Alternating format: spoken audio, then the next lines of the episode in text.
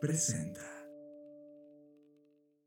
Bienvenidos a Conectando Puntos con Luis Armando Jiménez Bravo e Imelda Schaeffer. Bienvenidos a Conectando Puntos, el podcast en el que hablamos de economía, psicología, finanzas, sociología y básicamente cualquier área del conocimiento que nos ayude a tratar de entender este pequeño y loco mundo que llamamos sociedad. Conectando Puntos, un podcast de Black Creative Intelligence presentado por CESC Consultores. Conectando Puntos.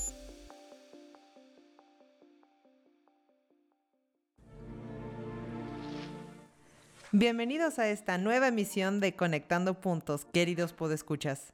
El día de hoy conectaremos con el llamado problemas de Fermi o estimaciones de Fermi para realizar estimaciones y su aplicación a las ventas. Y como siempre me acompaña el genial Luis Armando Jiménez Bravo. ¿Emocionado de abordar este tema? Muy emocionado, Imelda, de compartir micrófono contigo y también porque justo uno de los retos principales para las personas que ejecutan una empresa es proyectar las ventas especialmente cuando el entorno cambia, no se tiene data disponible o experiencia de ventas, por lo que creo que aportará mucho valor a todos los podescuchas y lo pueden tomar como una semilla para seguir aprendiendo y experimentando. Y con esto vamos a comenzar haciéndoles una simple pregunta. ¿Te ha pasado que buscas estimar las ventas de tu negocio o las necesidades de inventario? Si es así, este episodio estoy segura te parecerá muy interesante ya que los problemas de Fermi son una herramienta que pueden ayudar a realizar estimaciones cuando se arranca un negocio o cuando ya tienes un negocio existente, pero la data anterior ya no es completamente útil por un cambio, cualquiera que sea. Por ejemplo, el efecto del COVID movió todo. Para la mayoría de los negocios, los datos de los años anteriores ya no podían ser de fiar, porque la situación cambió radicalmente. Habrá fenómenos o cambios en la vida del negocio que nos obligará a replantear el uso de la data anterior. Ahora les compartimos un pequeño pedazo de historia. Enrico Fermi fue un gran físico, conocido por su habilidad para hacer buenos cálculos a partir de datos escasos o nulos. Los llamados problemas de Fermi consisten en problemas que involucran el cálculo de cantidades que parecen imposibles de estimar dada la limitada información disponible.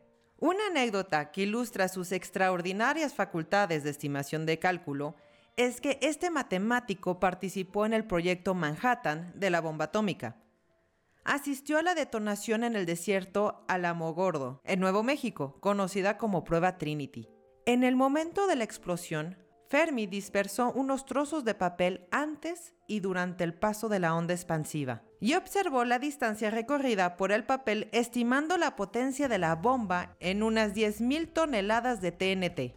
La cifra real que obtuvieron semanas después con los datos proporcionados por los sensores diseminados por la zona fue de unas 20.000 toneladas. Así que pueden decirse que se equivocó por un 50% entonces que no fue nada preciso. Y tendrían razón de decir esto. Porque el objetivo de la estimación de Fermi no es la precisión, sino la estimación. Partiendo que lo único que tuvo en ese momento para hacer sus cálculos fueron pedazos de papel. Este tipo de estimaciones utilizan poca o nada de data respecto del fenómeno a estimar. Si bien no es útil para resolver problemas matemáticos o científicos que requieren, claro, precisión, para efectos de dimensión y escala, nos da una buena referencia del resultado. Luis, ahora compártenos de cómo hacer una estimación de Fermi, por favor.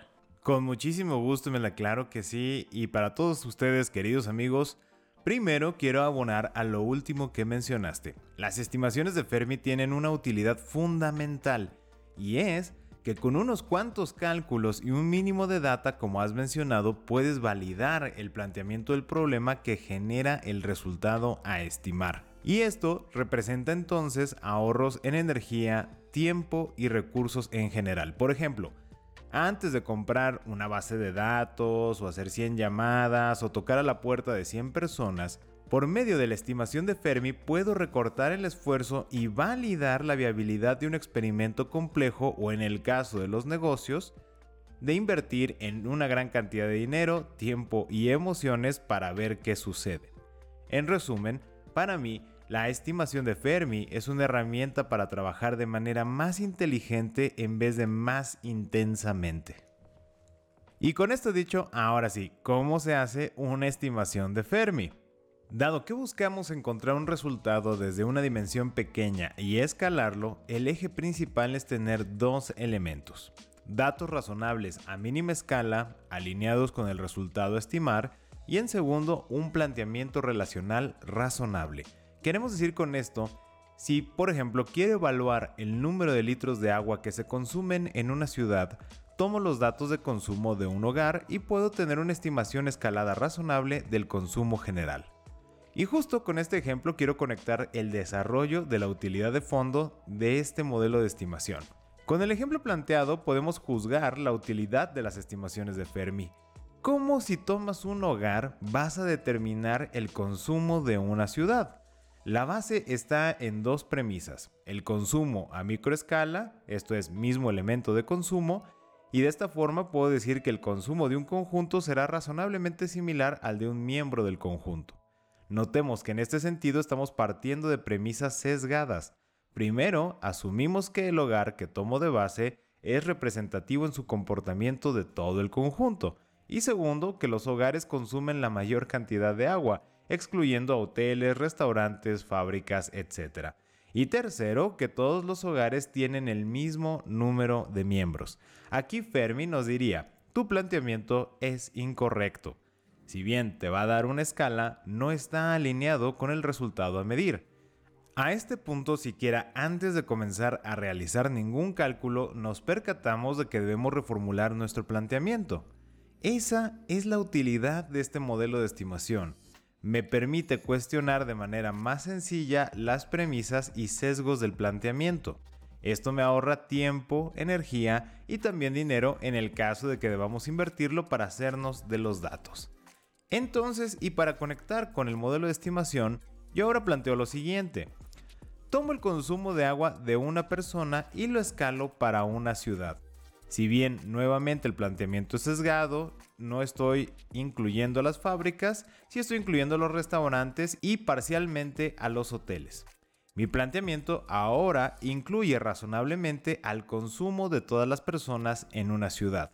Puedo hacer de esta forma una estimación razonable del consumo de agua y posteriormente al contrastar la diferencia podré investigar si viene de las fábricas o de algún otro tipo de diferencia.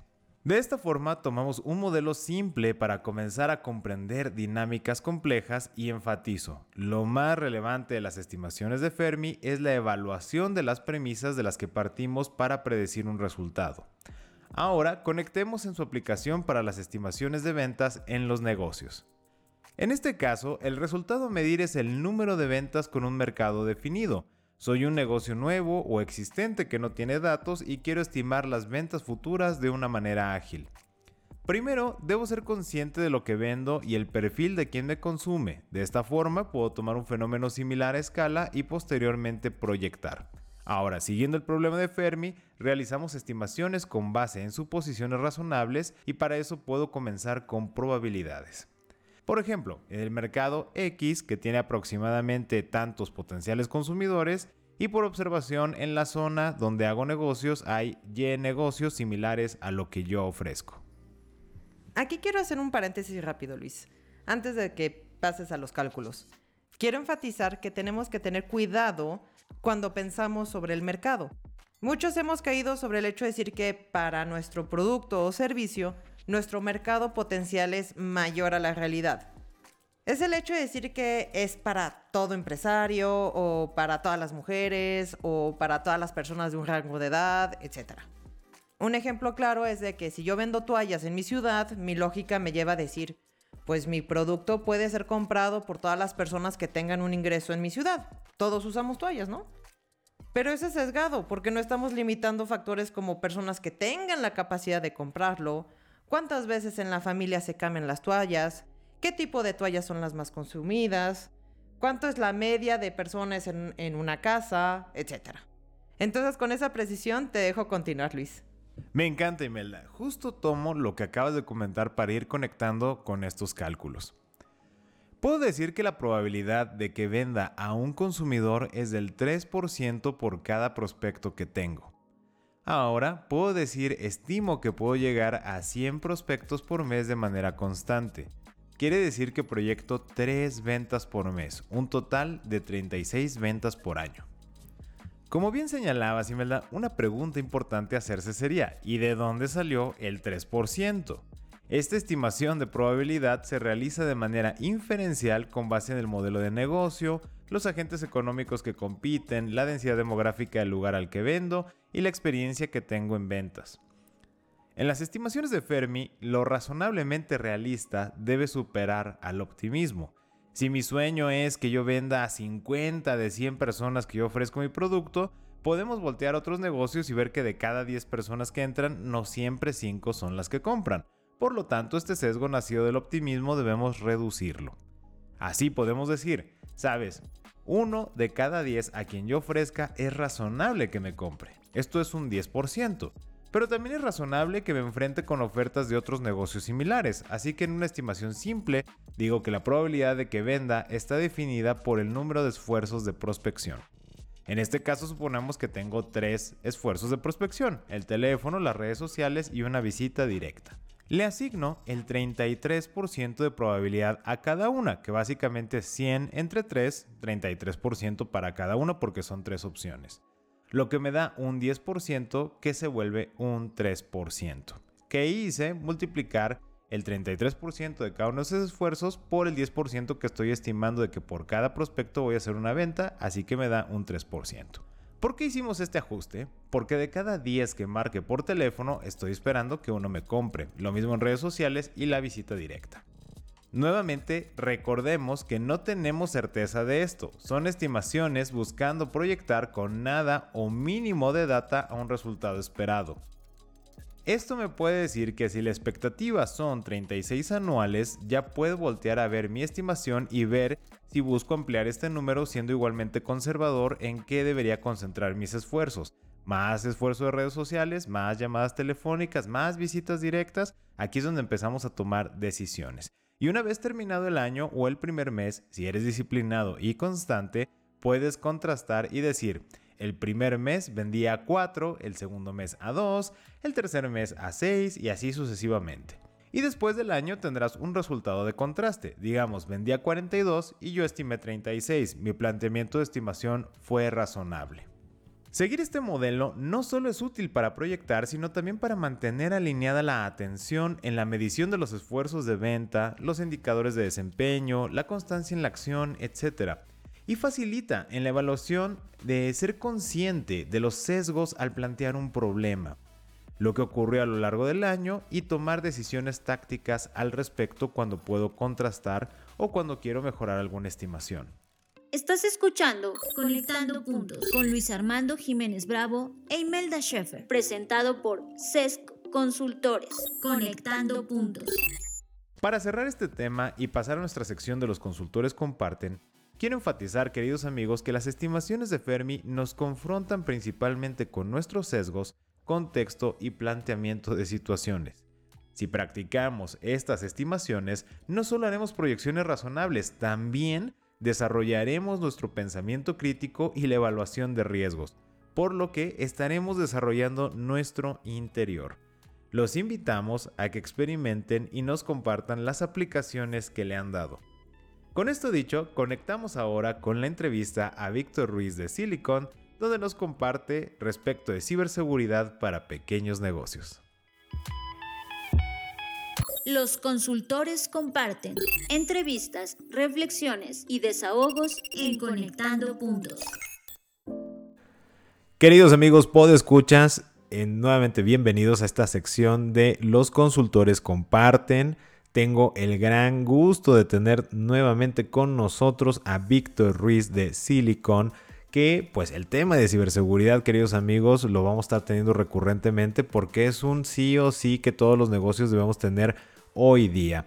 La última vez que tuvimos la oportunidad de hablar contigo, Víctor, pues nos mencionaba esta emocionante trayectoria que has tenido, periodista que se emociona por la tecnología, se compromete en investigar más, en llenarse de conocimiento, se involucra en el trabajo con estas empresas, te vas a relaciones públicas, ves este conflicto y esta sinergia que se da entre el cuidado de la reputación, del prestigio, de las crisis de imagen con la tecnología y con los ciberataques, con la ciberseguridad.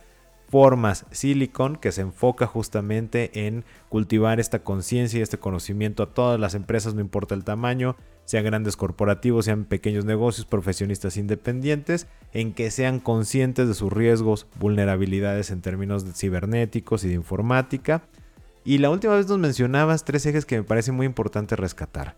El hecho de que la mejor, digamos, si quiere uno la receta para blindarse en términos de ciberseguridad y decirlo de una manera muy resumida es ten la tecnología más avanzada o actualizada, sobre todo con los parches de seguridad Quiero decir con esto, queridos amigos, y conectando con un punto, no tener miedo de invertir. Número dos, tener las reglas, los protocolos, la normatividad que obviamente te permita saber, oye, qué sí puedo hacer en términos informáticos, qué claves debo de cuidar, cuáles son las que tengo que pedir permiso y ante la duda de que si no sé si es falso o es verdadero, pues qué tengo que hacer. Y el tercer elemento más importante, pues el factor humano que todos tenemos que involucrarnos en esto. Esto ya no hay que verlo como un tema de es el área de IT la que nos va a venir a resolver todos los temas. No, todas las personas involucradas en la organización deben ser bien conscientes del tema de ciberseguridad y todos los riesgos y vulnerabilidades que podemos llegar a tener y obviamente las reglas a seguir. Con esto que estoy planteando de contexto, pues me encantaría, ahora que tenemos el privilegio de tenerte nuevamente, hablando específicamente de los pequeños negocios la ciberseguridad de los pequeños negocios, de los freelancers, de los profesionistas independientes. ¿Qué tips, qué recomendaciones, qué hacks les pudieras dar y todo lo que nos pudieras abonar al respecto? Claro que sí, con, todo gusto.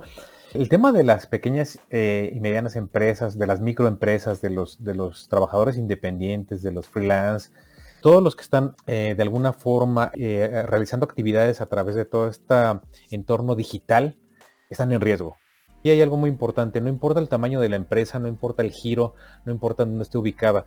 Todas las empresas de todo tamaño, de todo tipo, de cualquier sector, están, están en riesgo. No son muy diferentes los riesgos que tiene una gran empresa a una micro, pero hay algunos elementos que sí pueden variar.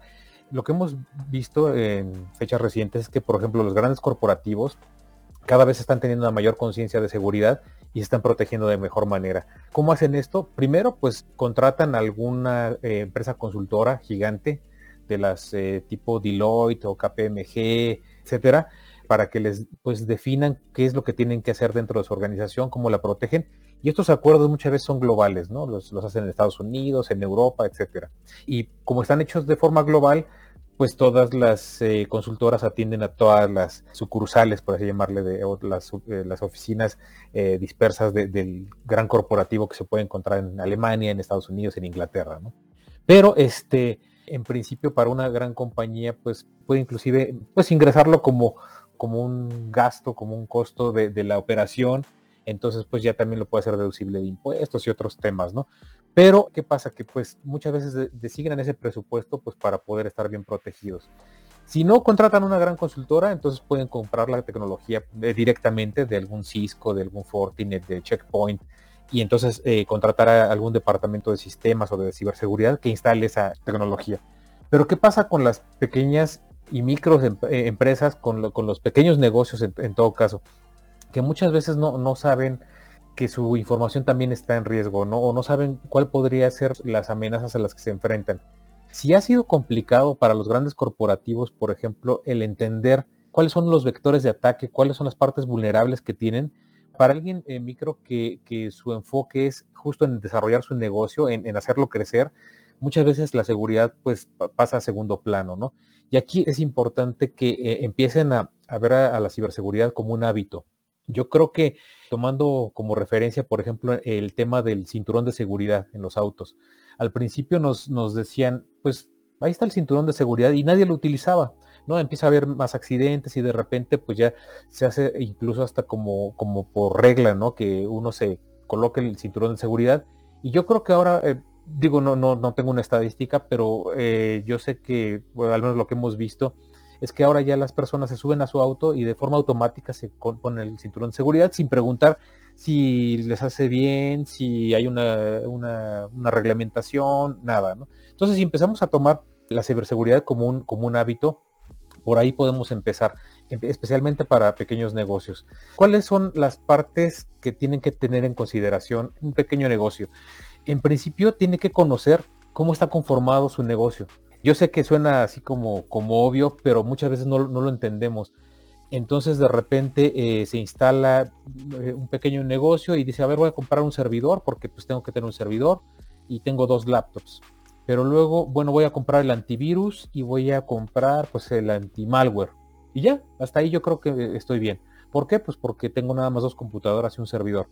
Pero la entrada de, ataques pues puede ser por cualquier dispositivo que esté conectado a internet, ¿no? Entonces, si además tienen una impresora conectada a internet, si además tienen eh, los teléfonos celulares están conectados a la red, pues también es otro vector de ataque. Entonces ya la, pequeña empresa o el pequeño negocio de repente dice, ah, entonces también necesito seguridad para los teléfonos y para la impresora.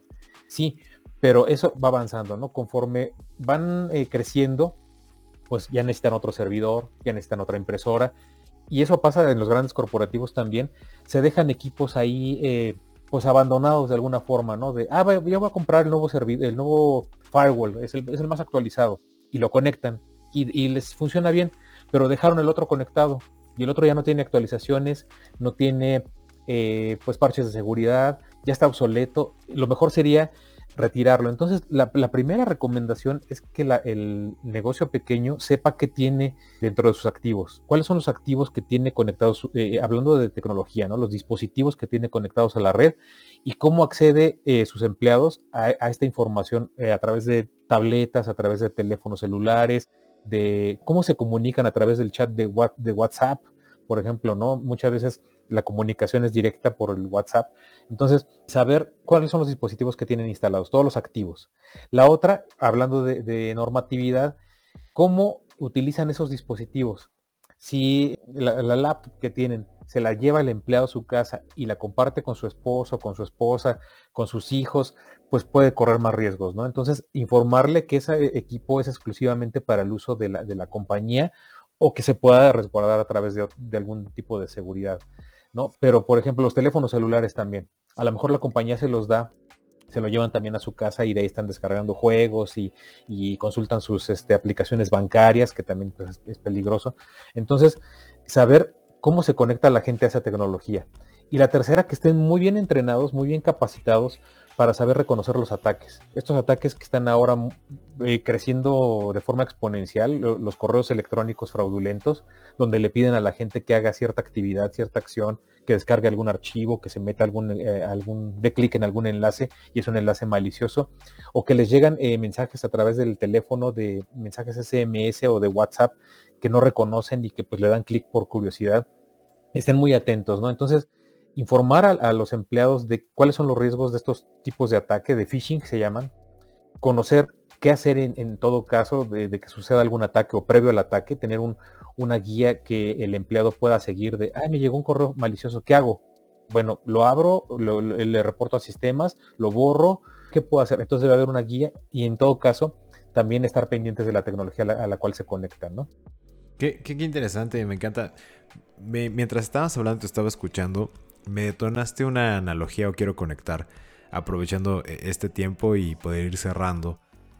El tema de, a ver, no hay que ver la organización ahora en términos de, ciberseguridad por el número de empleados que tenemos, sino el número de dispositivos que tenemos conectados a una red común. ¿no? Eh, ahora el tamaño de la organización ya no es por cuántos empleados tengo. Puedo ser yo solo, pero tener cuatro celulares, dos laptops, una de escritorio, dos impresoras, un escáner por ahí conectado, a lo mejor uno o dos servidores eh, X número de plataformas por donde vendo mis productos y servicios, el número de cuentas de correo, ¿no?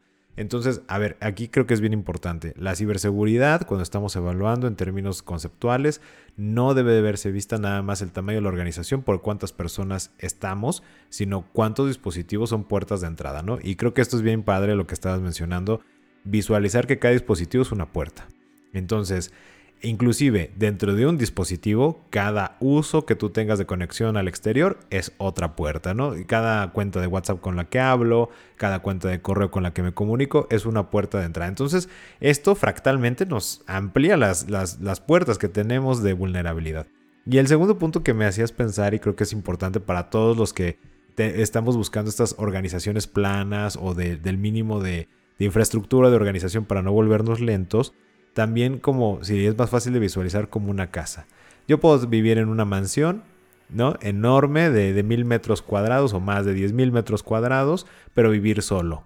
Sí, pero ¿cuántas ventanas tienes? ¿Cuántas puertas tienes? ¿Cuánto perímetro tienes vigilado? Y creo que si lo analizamos de esa manera, la ciberseguridad la trasladamos en esa analogía, es como, a ver, yo tengo esta actividad, pero a ver, es, es una propiedad de 10.000 metros cuadrados o mucho más grande porque estoy en el Internet, tengo página web, tengo cuenta de correo electrónico, tengo cuenta de WhatsApp Business, tengo cuenta de Facebook, tengo cuenta de Instagram, de Telegram, bla, bla, bla, bla. Y todas esas son ventanitas, ¿no? Mi terreno está muy grande. Y ahora quien se quiere meter al metaverso, bueno, va a ser otra ventanita, otra propiedad que tienes que cuidar. E, en este sentido, así como si fuera un análisis de seguridad de las alarmas, me encantaría si nos pudieras compartir en un par de minutitos eh, qué es lo que yo tendría que visualizar, ¿no? O sea, así como, a ver, checa tus puertas, tus ventanas, que tengan cerradura, seguros, etcétera.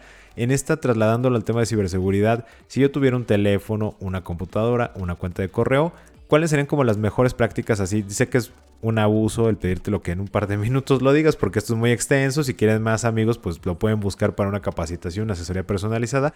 Pero si nos pudieras dar como en un par de minutitos, a ver, si yo quiero empezar en esto, ¿qué, tendría que ser consciente? Eh, ¿Por dónde me pueden pegar? Aquí es algo muy importante lo, que mencionas, ¿no? Eh, eh, una cosa es el dispositivo como puerta de entrada, el hardware, ¿no? la computadora, el teléfono, el servidor, la impresora.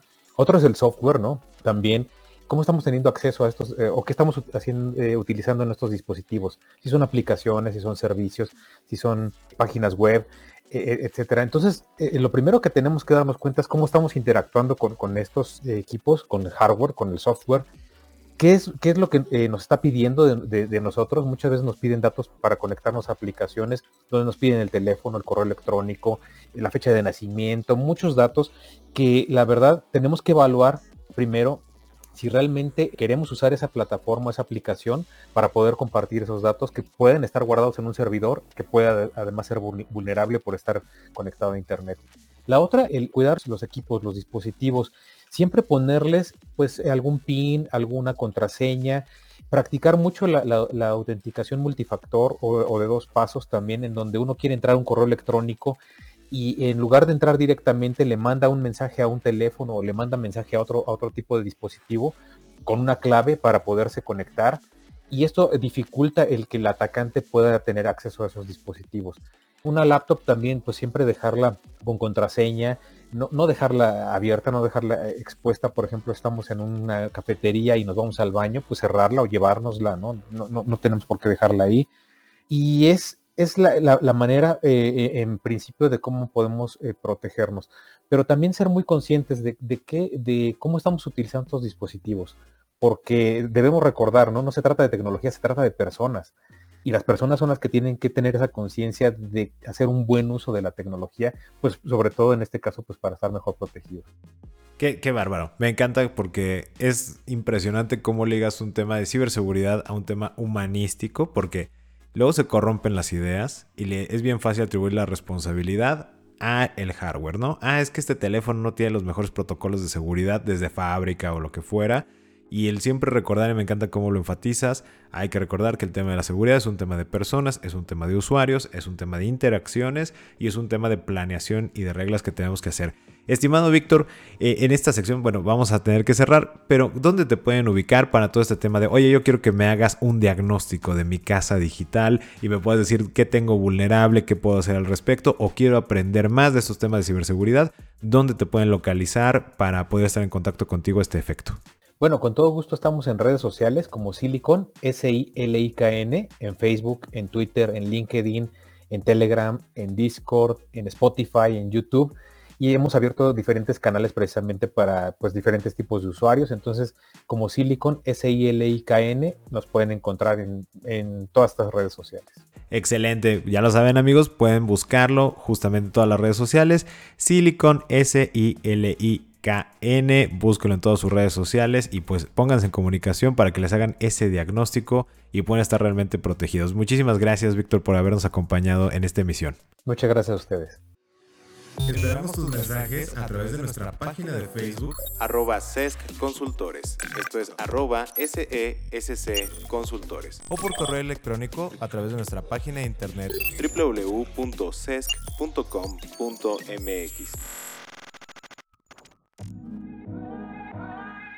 Y con esto, queridos amigos, pausamos nuestra conversación valorando como siempre su atención y el que compartan este contenido para todas las personas a quienes les pueda servir tanto las estimaciones de ventas como también aprender de ciberseguridad.